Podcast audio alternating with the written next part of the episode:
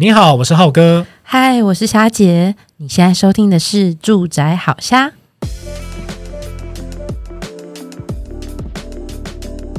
今天《住宅好虾》录的是职人聊聊系列。好，那我们这一次呢，职人跟房屋非常有相关的关系。好，那我们今天呃邀请到的是我们永成科技燕屋的总经理丁汉。好，哎，欢迎丁汉。Hello，大家好，我是永成燕屋的创办人丁汉。很高兴今天有机会在这里跟大家分享我在燕屋这个行业里面的所见所闻，还有奇闻异事。嗯，那那那其实因为很想找，就是呃，丁看这边来，其实我们档期也敲了很久嘛。因为主要其实是包含说，我们一直在我们一直在讲买房的过程。对。那每次讲到过程的时候，其实呃，对啊，要跟大家跟听众们说不好意思啊，我们常常把燕屋就是轻轻的就带过了。对啊。然后一直很想要讲很深入，但是我们知道说，呃，我们以前接触的比较少，好，那包含我自己当时在呃买屋的时候，那时候也没有发现说，哎，其实有一条外接的水管漏水啊，哦，那。所以就觉得说啊，我一定要，我一定要找找，就是呃，验屋公司来录这一集，哦，那让我来知道说，哦，其实我们当当时候在交屋的时候少做了哪些验屋的工作，而专呃专家们会其实会怎么处理这样。哦，不过夏姐买的这个房子其实是中古屋嘛，嗯、对，所以这样听起来其实呃中古屋也可以做验屋嘛，嗯，对。对，中古屋其实也是可以做。验屋，刚刚听虾姐在讲这段的时候，就让我回想起自己当初创立验屋公司的初衷哦。嗯，因为大概在十五到二十年前，就是爸爸买了一间房子让我们家住。嗯、那当时大家住进去很开心，可是我就记得我们家后来开始漏水，然后壁癌，嗯、那其实蛮严重的，到我们的家具装潢开始会被。粉尘损坏，我还想说是我们家房子要倒了，柱子已经都快要露出那个钢筋了，哦、是真的非常夸张了。嗯，那那个时候我爸就说了一段话，他说当初买房子的时候也不知道这个有漏水，嗯，所以就买了。但是不是说有漏水就不买，那是如果我知道有漏水，我就会在装潢前我先找人把它修好，我再装潢，嗯，就不会造成二次伤害。啊。对，哦，这段话对我来讲是有很大的影响的，因为。我觉得买房是一件很开心、很幸福的事情，但是房子是人盖的，难免会有一些疏失。嗯，那今天我们验屋的工作，就是在交屋前帮你找出这些疏失，让你在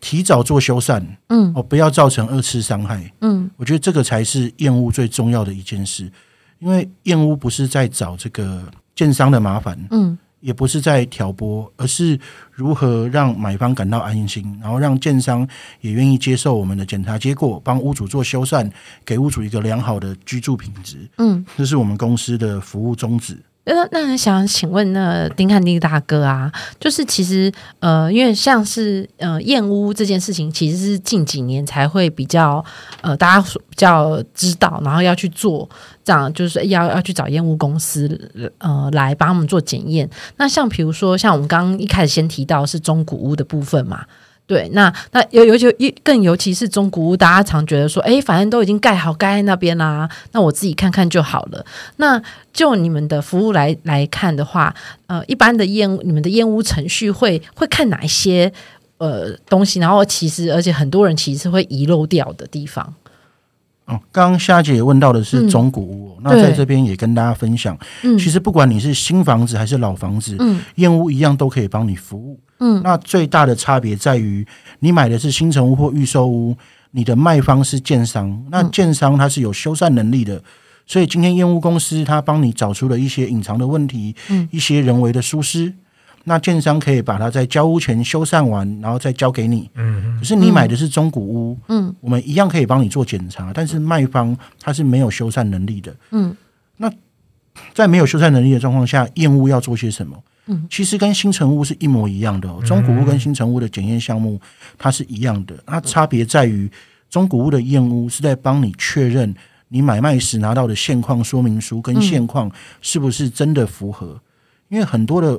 屋主会听到“现况交屋”四个字，他就害怕就吓到，嗯他以为我买了什么样的物件我都得要照单全收，嗯，那其实现况说明这个东西它并不是无敌的，它只他他应该要做的是我要告诉你。我的房屋有哪些现况？嗯，那你接受了，我们就照现况说明。嗯，举例来说，可能你在现况说明书里面写说，我这间房子有三个地方漏水，分别在浴室的左上角、阳台跟我家客厅正中央。随便举个例，嗯，那你找验屋公司来，就是我们帮你去查验，嗯，他有没有像他讲的一样是这个三个地方有问题，嗯，啊，如果说他是就是这三个地方有问题，那你们已经载明现况交屋了。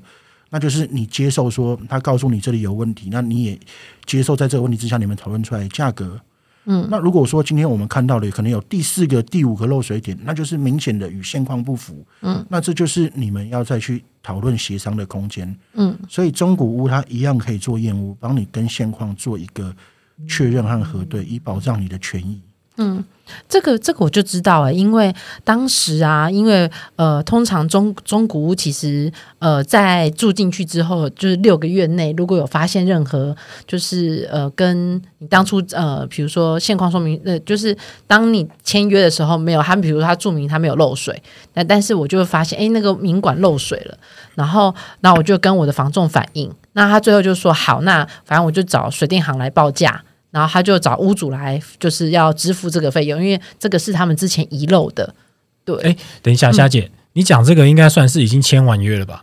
对不对？对，我已经住进去了。那我想问一下丁汉大哥，嗯、你们过往实务上啊，其实听起来，其实，在签约前，因为房仲会拿现况说明书给你嘛，所以其实我们在什么程序上就要先找你们来做一个协助，去看说屋况这样子，是说在签约前的那个那个时间点嘛？哎，其实以一般验屋的程序来讲，是你签约完在交屋前，嗯、就像一开头浩哥和夏姐讲的，验屋是你交屋前的最后一里路。嗯，那当然啦，如果说你这个屋主非常的厉害，非常有手腕，你可以跟这个卖方沟通，他愿意让你提早验屋。嗯、那不管你是任何时间点，其实我们都可以提供服务。啊，只是以现行状况来讲，通常都是你签约完之后，嗯，找验屋公司帮你检查确认是否跟。你的相关说明书一致，嗯，那如果有问题的地方，再请卖方做一个修补，然后去完成交屋。啊，所以其实就是在交屋前了。对啊，那刚才夏姐讲的那个补充，其实就是交屋后。嗯六个月内，然后又发现了，对，又发现了瑕疵，那可能就是呃，其实跟现况的，可能你今天找的是呃，你今天没有做验屋的程序，嗯，那你在六个月内你发现了，其实房子有一些跟当时现况说明书上没有符合的，嗯，那你想要再更确保的话，这时候又可以来找我们丁汉大哥。对，因为应该这样讲，当初买其实呃也是两三年前买的嘛，那所以那时候买的时候其实是自算是有有点还对验屋这这块不太熟。所以其实就觉得说，哎，那我已经在房产房产已经待过这么久了，然后所以其实都是都是自己在看，然后就就忽略那一个明管，其实有可能会在洗澡完之后，它那个热水器通过那个热水通过的时候会滴水，我就没有注意到这件事情，因为其他我就会按照之前我们跟呃房仲有些，比如说呃如果呃就像怎么看屋一样。好，然后去做相关的检查，嗯、就觉得哎，自己好像都检查完了，然后结果就没有找专家来，就发现说啊，我原来还漏了这件事情。对，哎呀，你就是还没跟遇到我们丁汉有没有？对，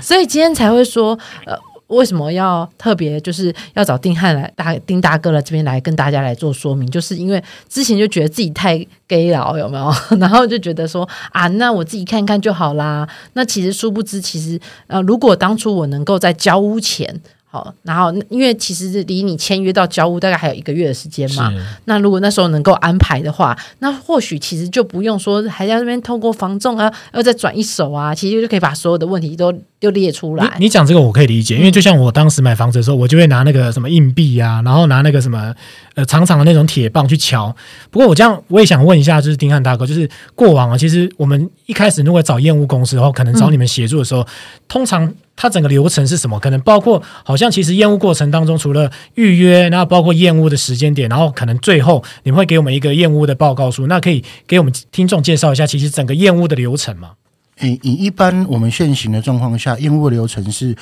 从你买房签约到最后，嗯，这个卖方通知你要来交屋了。那交屋前你会有一个检查的动作，在往年它都是屋主自己看，那在近几年。嗯验屋比较广为人知之后，开始会有屋主来找燕屋公司做一个预约。嗯，那通常都是当你接受到这个卖方，通常是建商，他通知你准备来燕屋了，这个时候你再去跟燕屋公司去协商一个时间，然后我们去帮你服务。那这边有几个点提醒大家，有一些建商会跟你说，请你几月几号来燕屋。那也有一些建商会跟你说，我们从几月开始，你可以来安排。嗯，哦，那不管是哪一种，其实你身为屋主，你都有权利去决定你的验屋时间，这是一个大家商量好的事情。哦，这个很重要啊。可你刚刚讲到那个建商，其实在讲那些呃预售刚盖好嘛，就是等于是他在装潢前的验屋吗？哎，不是，我的意思是说，嗯、有一些屋主可能会收到建商的通知，就跟你说，嗯，请你在几月几号，嗯，几点来验屋，一个时间的区间，要求你这个时间点来验屋，哦、因为他他等于要交屋了，这样子。嗯、那其实建商他是通知你，那你跟他去协商、嗯、那个区间段的时间，你是有权利去协商的，嗯、并不是他通知你几月几号几点几分，你就一定要在那个时间点出席。嗯，因为他应该要有一个区间，然后包含他后来你验屋完之后。像我们前面讲到，你验屋，然后我们会帮你服务出具一个报告，嗯，那建商再去做修缮，再通知你来复验，然后到交屋，建商应该要去预留一个这个修缮的时间，嗯，在你交屋前，那有一些呃可能比较不正派的建商，他就会去恫吓屋主说啊，请你几月几号几点来验，那你如果不来验，你就会影响你的交屋，到时候交屋太晚，时间超过了，你就要违约就要赔钱，这个其实是不对的。因为建商本来就是应该要交付一个完整没有问题的房子给屋主，嗯、所以他们要预留时间去做这个修缮，而不是在你当初合约写的日期前一天或当天跟你说你今天就要来验。嗯，他没有预留这个时间，然后去吓消费者，所以很多消费者会被吓到，再来问说啊，你们可不可以就是那一天几点？一定要配合我们，嗯，我们会告诉他你是有权利跟建商去协商一个时间的，嗯，那你只要理性的去跟建商协商，建商也都会愿意跟你协商一个时间，让你来完成这个验屋的动作。嗯，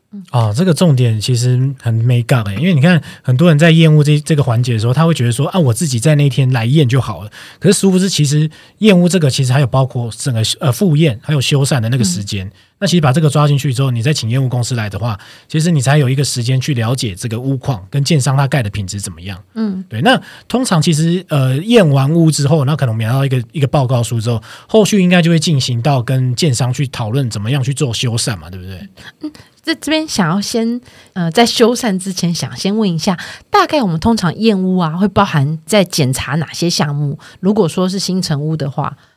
以验屋来讲，嗯、我们检查项目分成五个大区块啊：嗯、水电、嗯、土建、环境跟设备。嗯，哦，水指的就是帮你检查你现况有没有一些渗漏水的问题。嗯，那电指的是你的用电安全，电有没有照法规接。嗯，因为在实务上哦，一些大建商没有这个问题，可是如果你离开可能六都到一些比较呃偏乡或者自立自建的，嗯，说实话很多。小建商他们找来的水电是没有水电执照的，欸、他们就是喊，然后甚至是没有水电图，他们就喊说：“我这个建案，我这一栋这一户包给你，你收我多少钱？”那谈好价之后，水电师傅就照自己的经验，嗯，去拉线，嗯。那这边要讲一个很务实的东西，嗯，水电师傅的技术很好，但是验屋公司讲难听就是来找麻烦的。所以我们随时都在更新最新的法规，嗯，但是这些水电师傅他可能考到证照，拿到证照之后就开始施作，嗯，但是电工法规一直不断的在修改，每年都修改，嗯，所以他十年前拿到证照的时候考试的内容。跟现在可能不合了。他原本考试要写 A 会对，结果现在修改变成 A 是错的，但他没有更新这个知识。嗯，可是我们验屋公司的职责就是要去找出与现行法规相违背的地方，所以我们不断的在更新这个知识。嗯，那像刚才讲到的这个呃电的问题，我们就遇到一个很有趣的案例。嗯，它是一个呃一个地主，他自地自建卖给邻居，所以他们买卖双方是好朋友。那那一天请我们去服务，服务的时候我们就发现它的电线与电工法规不符，因为它的电线太细了啊，可是布雷嘎太大了，嗯，所以会发生一个问题，就是你送电量过高，很容易就是电线走火，嗯，容易失火，这是很危险的，嗯。那我们现场提出了这个问题之后，按卖方跟买方是好朋友嘛，所以这个 盖房子的人就把水电师傅叫过来，他就说。人家说你的电线跟开关不合，嗯，要怎么办？水电师傅是一个年轻的弟弟，他抓抓头，然后说：“嗯，那很简单啊，你说我的线太细，开关太大，嗯，那我把开关换小一点不就好了？这样我就有符合法规上电线跟开关的这个相对的要求。嗯，可那是应该是电压量吧，对不对？哎，这个后续更有趣。这个卖房 盖房子的人，他就转头问我们说：“嗯，啊，师傅，那、啊、我们这样修可不可以？”嗯，我告诉他说：“你这样修就符合法规啊，因为法规只要求你多少安培配多少粗细的线径。嗯，但是你这一条过细的线径是你们这一户的总电源呢。嗯，你把开关换小了之后，虽然符合电工法规，但是你们家随时都会跳电呢。”哦，因为有会用电量过过高就跳掉了。对，所以在这个这案子里面，它正确的修缮方式就是，他要把电线换成粗的，去符合它的安培数，嗯，而不是把开关修小，嗯。那那天我们看到都知道，这个水电师傅是没有牌照的，他就是可能家里开水电行，然后就包了案子出来就拉。因为他为什么这样做？他说我要拉电线，我要整户重走很麻烦，但开关只有一颗，我把开关换掉只要五分钟。所以师傅想说，我这样修比较快，也符合法规。但是你符合法规，不代表你符合实用。那可能真的是微波炉跟什么冷气同时一开就跳掉了耶。哎，没错，而且它还是总电源。你可能你厨房煮个饭，然后家里插个电脑，冷气开一开就跳了，因为它是负担你全家所有电流的总电源的电线。哇，那这样真的是很不负责哎。对，那也还好，他们有就是屋主也有事先来找你看过，不然他们就让呃省市找了的那种不专业的水电行，然后就是糊弄大家不知道这种专业知识啊。那除了像比如说你刚刚讲到电的部分啊，可是像如果说这种新盖好的房子，会如何知道它其实有可能漏水的呃状况呢？以抓漏这件事情漏水来讲，嗯、我必须很老实的说，嗯，验屋公司在验屋当下能够帮你检查的渗漏水状况是非常有限的，嗯，我们能只能够针对你现行可以检测的地方去做检测，例如说你的窗框的四角有没有渗漏水的问题，哦，窗框四角，或者是你的洗手台它的管线有没有接好，会不会你一边洗手台上面开水，下面一边在漏，嗯，就是这种看得到的。对，嗯，那在抓漏有一个非常非常重要的事情，嗯，就是它一定要有水通过，嗯，这个是先决条件，嗯，不管你找谁抓漏，找什么样的工具抓漏，它都必须要有水通过，你才能去检查有没有漏水，嗯，那曾经也有很知名的大建商，他那时候找我去帮他们做员工训练，教他们验屋的一些基本概念，嗯，那建商就问我说，他说，那、啊、你们在验屋的时候要抓漏。然后要冲水，那很容易冲一冲就把泥沙脏东西冲到楼下了，或是玻璃就脏了。你们有没有办法不要冲水就抓漏？这这也太难了吧！哦、我告诉他这是不可能的，嗯，嗯，因为只要你抓漏，不管你用多厉害的仪器，嗯，先决条件都是要有水通过，嗯，所以如果不注水，你是不可能抓漏，这一点非常重要。也要提醒屋主，特别是前面。虾姐跟浩哥问到的这个中古屋的部分，因为你买的是新城屋、预售屋，它基本上是整批在交屋，所以你做这些检查没问题。嗯，但是中古屋的时候已经有邻居在住了，嗯，所以当我们要帮你去检查渗漏水的时候，在用水在冲你的这个窗框、你的外墙的时候，嗯，它水会流到楼下，可能会造成楼下晒衣服的一些污染。嗯，所以这个时候你要在验屋前先去跟邻居或管委会打声招呼，对。让他们知道说，我大概这个时间点会洒水，嗯、那请你尽量配合避开一下，让我不要就污染你的东西。嗯，那一般来说，这个你好好的沟通，邻居也会愿意配合啦。嗯，因为你要跟邻居讲，我今天买这个房子，我也不知道它有没有问题。嗯，那我现在来检查漏水，避免说我住一阵子之后漏水漏到你家，造成我们感情不和。嗯，所以你这样好好跟他讲，他也知道对水往下漏。所以你家漏水是漏到我家，他也会愿意配合你，让你做一个检查。这这我真的是呃感感同身切哦，因为我真的在节目当中有提到非常多次，我之前的家那那那时候真的是那个呃从顶楼的排雨下雨的那个管线过小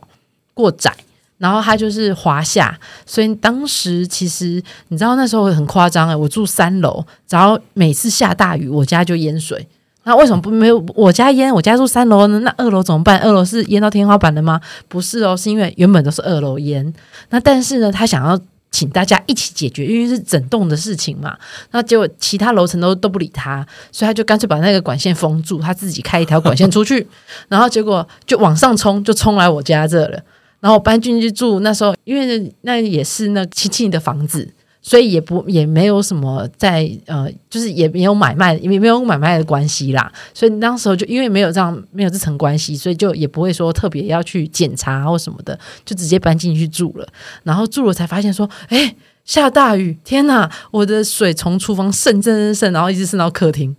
一家一踩进去，然后就淹大水。对，然后后来是真的是，也就是找。呃，水电公司、水电行不不断去做测测试，然后好啊，那当当时当然有一些纠纷呐，然后有跟邻居就是告诉他说，那你那我也可以学二楼把它堵起来，就看你们要淹到三楼，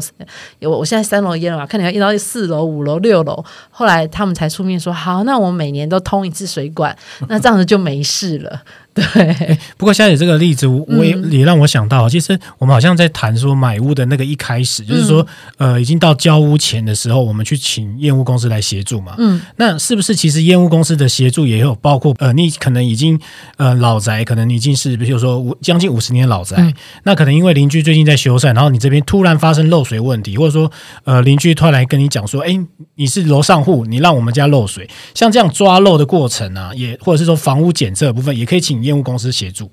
一般验屋公司比较不会去接单一的项目。嗯，那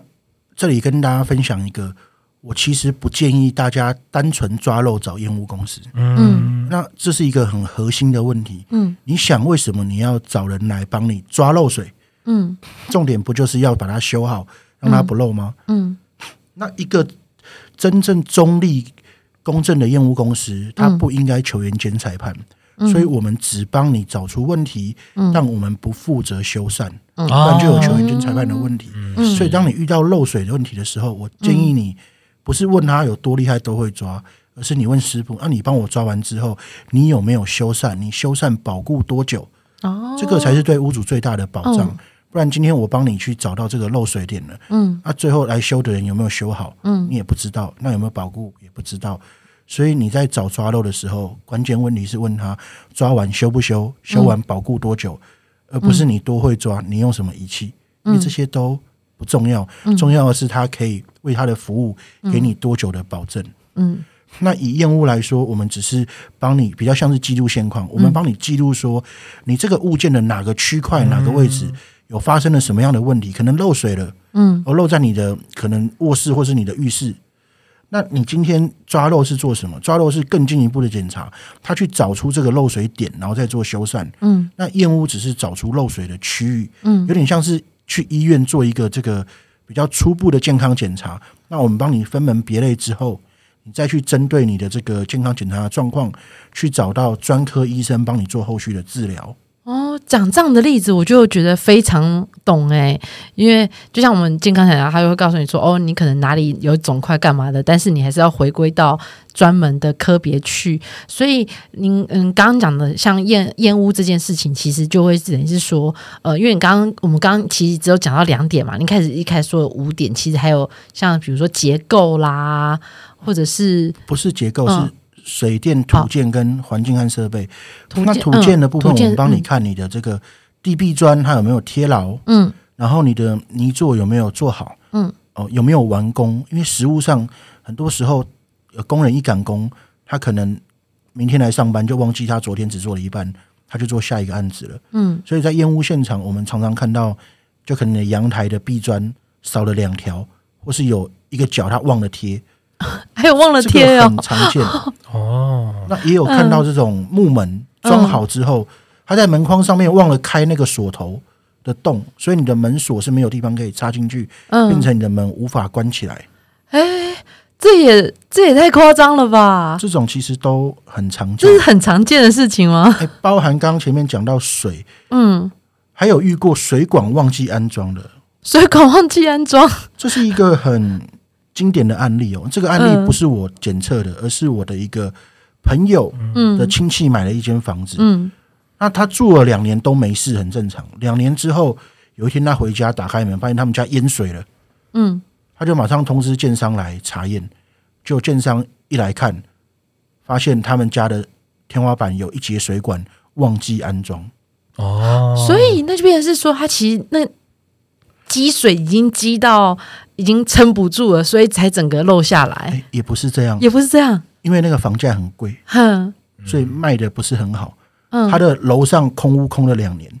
终于卖掉了。装修第一天，嗯，师傅进来一开水就往楼下冲，嗯，所以这两年内，因为他当初买房子的时候，他没有找验屋公司，没有人帮他检查，嗯，那楼上又没人使用，所以他并不晓得。他们家的水管其实少装了一节，嗯，所以这两年来因为没人用，所以少一节也没发生事情，嗯，就等到人家一住进来第一天就大漏水，所以他们家装潢全部泡汤。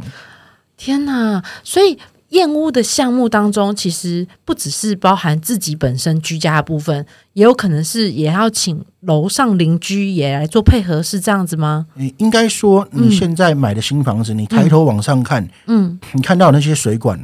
嗯，它其实不是你家的，嗯，是你楼上邻居的，嗯，那你家的水管在你家的楼下的邻居的天花板，嗯，所以我们会帮你做检查，是你室内嗯。看到的你邻居的管线，它有没有问题，会不会滴到你家？哦，那这个东西，我想浩哥、虾姐觉得很惊讶。对，那我们现场跟这个公务反映，那之前也有一些建商会找我们去授课，嗯，在授课的过程中，我们也反映过这个例子，嗯，那我们得到的回应是。其实他们说水管忘记装很常见，这个是通常他们自己也会发现的。等到你住了两年才发现的是比较少见，但你水管忘记装这种事，他们说其实几率不低。嗯，哦，对了，因为你看，上千户、上百户，然后其实呃，工班就是这样子去每天日日夜去赶工，所以难免都会有疏忽啊。嗯，那但是大部分的书书师，其实在做呃像这种新屋要进行做装潢的时候，其实也有有些也应该就会马上发现吧，对不对？大多数都会发现，都会发现。对，但那个案子为什么没有发现？嗯、因为它的水管是在浴室。那现在那个屋主大多数你买的预售屋或新成屋。其实建商都已经帮你付了一些卫浴设备跟厨具哦，所以通常你会动到设计的地方，大多是没有水的区域。嗯，那你有水的区域，反而是建商都已经付给你了。嗯，所以设计师他既然没有承接那个地方的设计，他也不会去看。嗯。对，他就应该是说，因为他嗯、呃，建商都已经帮等于是付给你，所以他也帮你做好好的，所以你会看起来哎，好像一切都弄好啦。那我现在只要把比如说客厅啊，其他想要做呃设计改变的，去去找呃设计公司处理好就好了。对，因为一般屋主就是委托设计师可能做客厅，嗯、然后做卧室，嗯、但是厨房本来厨房浴室本来就有了，嗯，所以他并没有委托设计师来。设计这个项目，那设计师既然没接到委托，嗯，他自然也不会去看你这个地方，嗯，所以才会造成说住了两年啊，没有人发现这个地方有问题，等到使用了才漏水漏这么严重，嗯，有种可怕的惊喜礼物有没有？隔了多年才突然蹦出来这样，对，这真的是很惊吓欸。刚刚这几个真的是我完全都没有遇过的案例。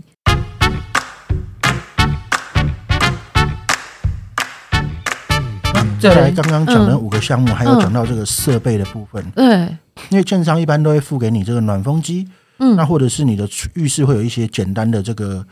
呃置物板，嗯，那提醒大家，你在验屋的时候，不管你是自己验屋还是找验屋公司，嗯，记得要慢一点，不要太兴奋，不要太急，因为我们就有遇过，他那个暖风机装的位置不太对，你开浴室的门就敲到暖风机。啊，那、啊、你造成门，那也有遇过那个更幽默的，他的门先装了，再来装马桶，结果马空间太小，变成门靠在墙上，被马桶挡到，现在门关不起来。了。哎、欸，啊，这种状况我们也遇过，所以你在看到你新房子第一次进去的时候，不要太兴奋，门开在哪里，慢慢慢一点，那你有可能一敲下去，不是你的暖风机掉下来，就是你的门破了，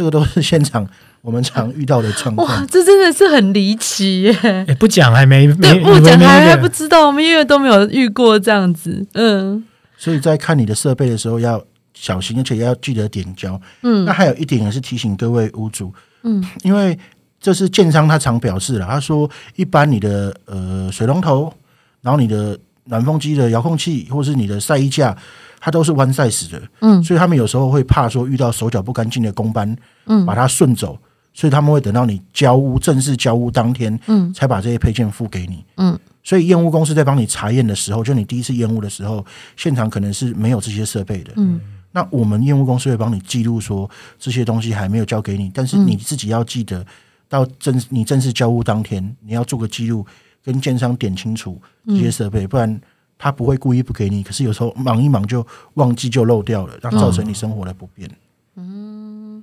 其实。像在卫浴的部分啊，我一直都很存有一个好奇，就是当我们那就是卫浴上面那个抽风口啊，它到底是真的会抽风，还是只是在那里做旋转？这是我我也常会觉得是说，呃，在我心中的一个问号。对，会你们会特别去检检查说，诶，它其实是不是真的会抽风吗？这个部分其实要看它的设计。嗯、那验屋公司能做的是你的专有户的部分，嗯，所以我们会打开天花板的检修孔，嗯，去看到你的这一支呃排风管有没有迁出去。嗯、但是它迁到公共空间之后，迁、嗯、到哪里就不是我们能去查验的范围了。嗯、那当然，这个部分其实机器当然都是有它的功效了，嗯，可是常遇到的缺失是它这个排风管，嗯，可能破了，或者是忘记安装。那还有这种断在天花板上的，就会像虾姐刚刚说的，嗯，它东西抽上去之后，在你的天花板室内循环，嗯，不只是浴室，你的抽油烟机也是，嗯，它的确有抽风的功能，可是因为它抽上去之后，那只排风管可能没有装好，造成在你的室内抽上去的废气，它没有排出去，对不对？对啊，天哪，原来验屋这真的是很大的学问呢。因为这跟管线啊什么都要去检测，才会知道说它到底有没有真的做好。哦、我还知道有一个更更更刁钻的，因为我后来是听我朋友最近验屋，他才跟我说，哦，原来他他的那个房子验收的时候啊，他的平数竟然是不不足的。那我想说，哎，请丁汉大哥就也也帮我们观众解释一下，什么是那个平数找补这件事情。嗯，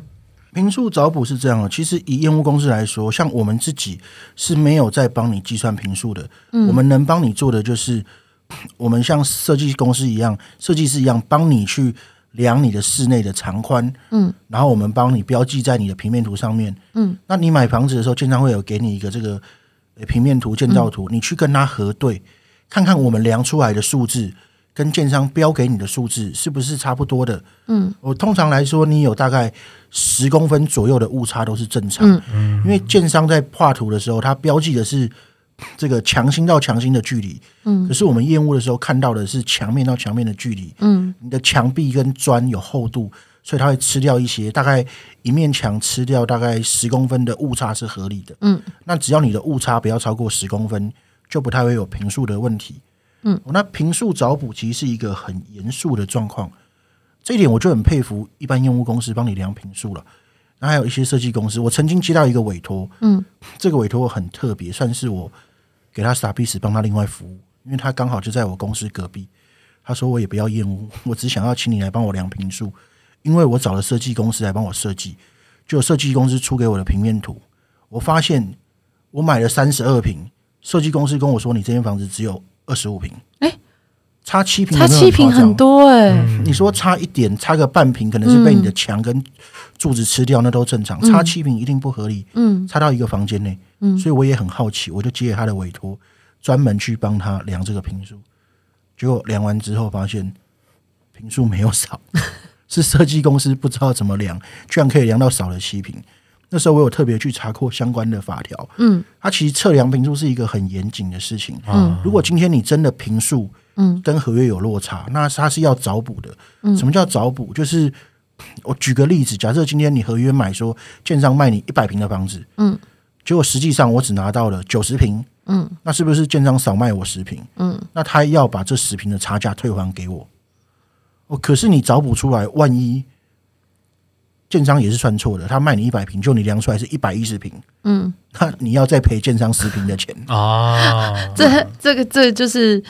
那个。一可能有有利有利有弊。那第三点更有趣了。嗯，嗯，如果因为你的测量方式不对，嗯，造成这个平数认知的误差，嗯，就像我刚刚说的，假设他卖你一百平，嗯，然后你量出来九十平，是不是差了十平？对。可是后来再找这个政府合可的单位去查，发现没有少，它就是一百平。嗯，那这个十平的误差费用要由测量公司买单。哦，对，所以我们只会帮你标注你的长宽，让你做一个核对，我不会帮你去换算平数。嗯，因为现场有很多的死角，你没有办法真的去算到那么完整，你只能够去对长宽跟它的这个建造图一不一样。嗯，只要是一样的，那平数就不会有问题。嗯，那想要再问一下丁汉大哥啊，就是我们之前呃，应该说我我之前只有听过汽车镀膜哦，那当然我知道汽车镀膜，它它其实是有点像是。呃，防水啊，然后保养那车，等于是帮车子有个 有个膜膜子保保护着。好，那那我最近也有听到那个居家镀膜，对，那不知道说像居家镀膜这一这一段，它其实是在做什么样的呃工程，然后然后保护的是什么呢？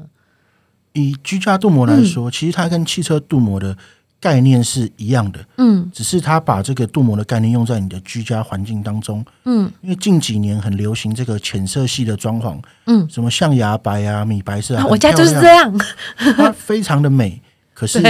通常撑不了三个月，它白的就变黄的啊。那你今天镀膜做上去之后，它可以让你有一年到一年半的一个保护层，让你的。新房子可以新的更久，维持的更久。嗯，那到这个一年一年半的时间过去之后，你再做局部修补，又可以再延长一年一年半。嗯，让你的房子即使再久，看起来都像新的一样。那那呃，为什么为什么会是不是说整个又再重新镀一次，而是做局部修补呢？那要怎么能如何去判断说，哎，我是哪个部分需要局部修补？这个部分就要找专业的居家镀膜公司，嗯，他帮你现场再去做一个验收跟测试，嗯，因为你当然可以全部重镀啊，只是那个价格比较高啊。嗯、那如果今天我们能帮你针对，嗯，因为镀膜层是一个保护层，你的使用习惯会影响它的寿命，也会影响它受损的位置，嗯，所以我们可以去帮你做一个检查，就是当你过了一年一年半之后，我们做一个检查，针对你使用频率比较高的地方，再做局部修补就好了。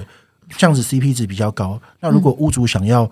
全部重做，嗯、那当然居家镀膜公司更开心。所以你们本身也有提供这样的服务嘛？对不对？对，我们公司的子品牌有提供这样子的服务。嗯、哦，你们知道？那一般这样子的镀膜啊，它其实是用在墙壁，只有墙壁而已吗？还是说相关的？我我有异想天开的想说，哎，那这样子，比如说我的沙发可不可以镀啊？还是说它只有仅限在于墙面这这这些部分？诶，以镀膜来说。嗯比较常做的会是在你的浴室跟厨房，嗯，那基本上沙发可不可以镀？可以，但是寿命会比较短。嗯，一个简单的概念，镀膜比较适合做在硬质的物件上面。哦、硬质的物件上面，嗯、你你软质有皱褶，它镀膜其实是一层超级薄的液态玻璃。嗯，那你想，它既然是液态玻璃超级薄，你在软的物件上面，你会有皱褶会凹，那、嗯、你凹久了，那个地方就会碎裂，嗯，保护的效力就会比较短。嗯，它当然可以做，只是。它的 CP 值就相对的没有那么高，嗯，所以会建议做在硬直的地方，嗯，那所以变成是说，如果我今天担心，因为我刚呃联想到的是，那如果我今天担心的是我的浴室墙可能会受潮啦，或是有水痕呐、啊，那所以其实就我就可以来做一次整个浴室的墙面镀膜，那这样在使用上是不是就可以减少像这样子，比如说水痕或者是呃防潮的这样的一个功用，这样子。诶，没有错，就是镀膜，它可以让你防泼防脏，嗯，好清洁。今天你发霉，就是水汽进去产生霉菌嘛，嗯、然后霉菌吸收水汽长出来，所以当你今天镀膜完之后，它就有一个防水防泼的功能，嗯，那你的建材不吸水，它自然不会产生霉菌，嗯。那那可是像在镀膜前呢，是我们自己也要去把它整个，比如说把原本一假设原本它可能已经呃发霉了，那那是你们也也包含事先的除霉，然后再再镀上去，还是说这部分却需要我们自己先去做处理？这部分我们还是建议找这个专业的厂商帮你做一个更换，嗯，因为镀膜来说，我们不是。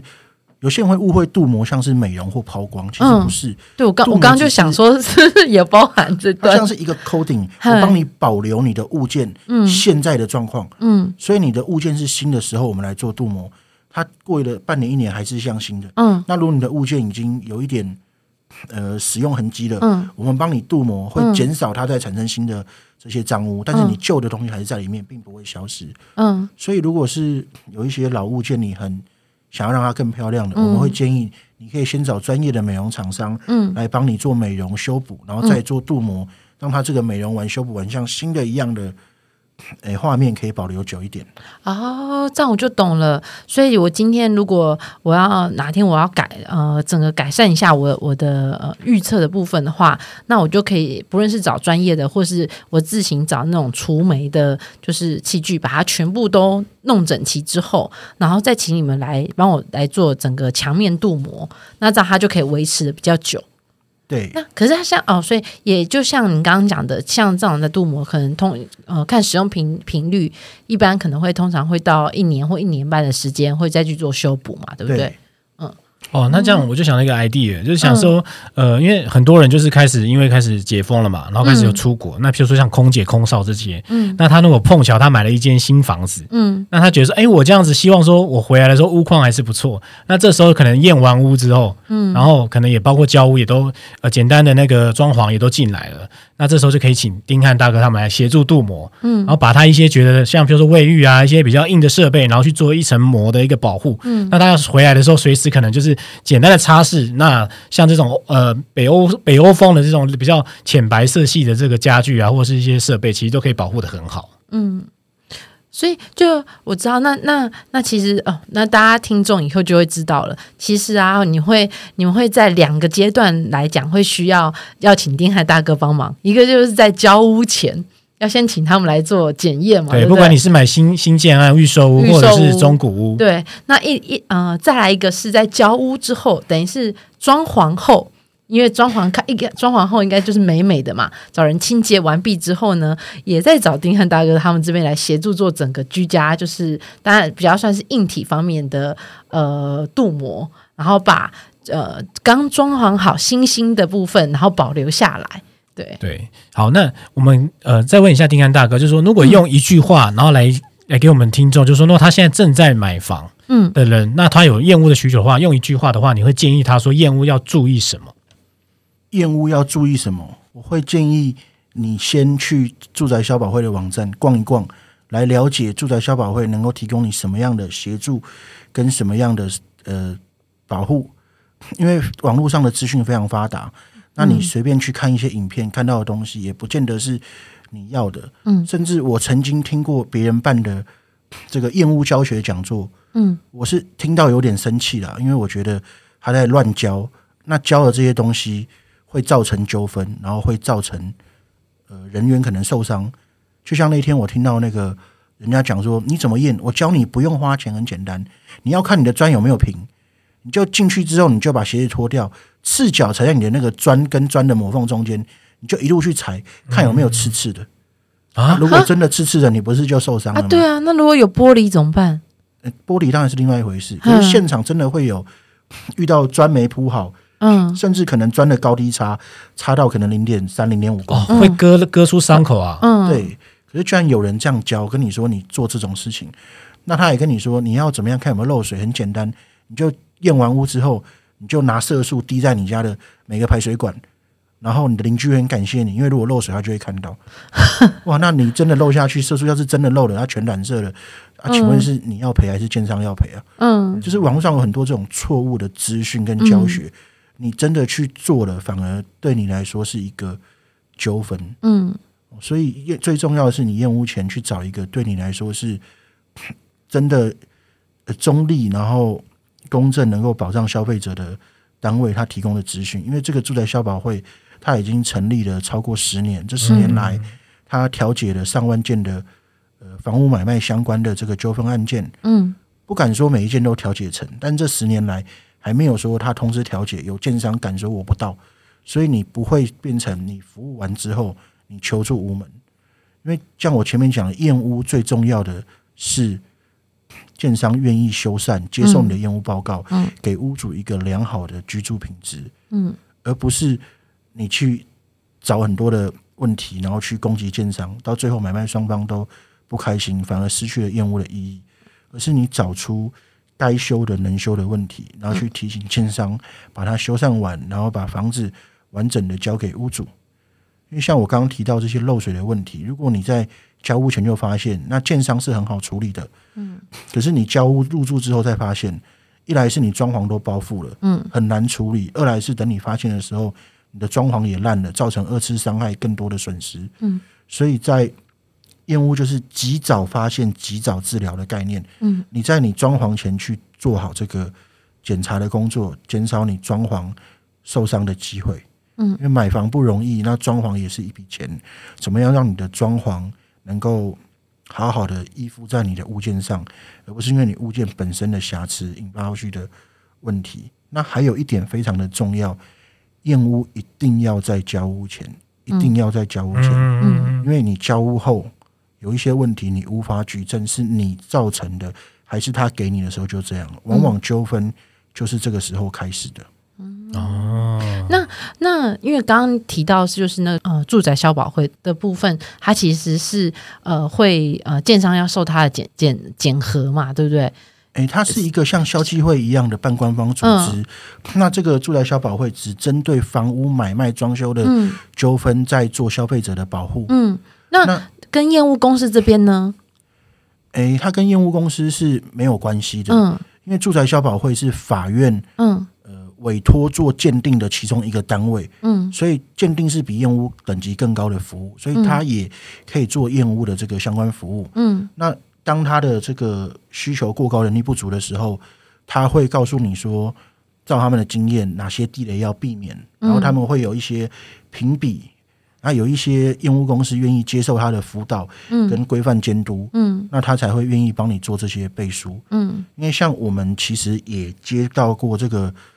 住宅消保会的委托，就是有屋主他随便找了一间验屋公司去验屋，嗯，然后出了报告之后，嗯。结果最后跟建商纠纷了，建商觉得这个验屋公司乱验，嗯，然后出具的报告不合理，所以不愿意修缮，嗯，那后来就是纠纷调解完之后，双方同意，就是由住宅消保会在委托一个第三方验屋，嗯，那时候找了我们公司去服务，嗯，我们帮他重新做一次验屋，那建商也表示愿意照我们的报告做修缮，嗯，所以这个案子算是顺利落幕了，圆满落幕了。对，所以其实呃，丁大哥就是。呃这边的呃，你们的验屋其实其实有接受，就是呃，住宅消保这边的一些呃，就是监督、委托跟监督嘛。对，对那想也想了解一下，像通常这样子验屋啊，大概多久会有时会你们会出报告，然后我们就可以再开始找，比如建商啦，或找屋主这边来来做协调处理。诶，这个每一间公司不一样。嗯、那像我们公司是在检测完的当下，嗯、我们就会带着买卖双方在现场看一遍我们找出来的缺失。嗯，那我们的电子档会在三到五个工作天寄给屋主，嗯、那要请屋主再转交给这个。卖方的窗口，嗯，我们不会直接寄给卖方，因为今天我们只会把这个委托报告交给我们的委托人，而不会去外流，嗯，所以现场有遇过说，建商要求说，你们报告可不可以寄给我，我比较快开始修，我们会告诉他，我们会请委托人再转传给你，嗯，但我们不能直接寄给你，因为这个是这个委托人的权益，我们要保障他的资讯，嗯，那纸本的报告会由住宅消保会审核立案，然后盖上他们官方用印之后再。五到七个工作天挂号寄给屋主。嗯，那这个部分是一个很特别的地方，是，嗯，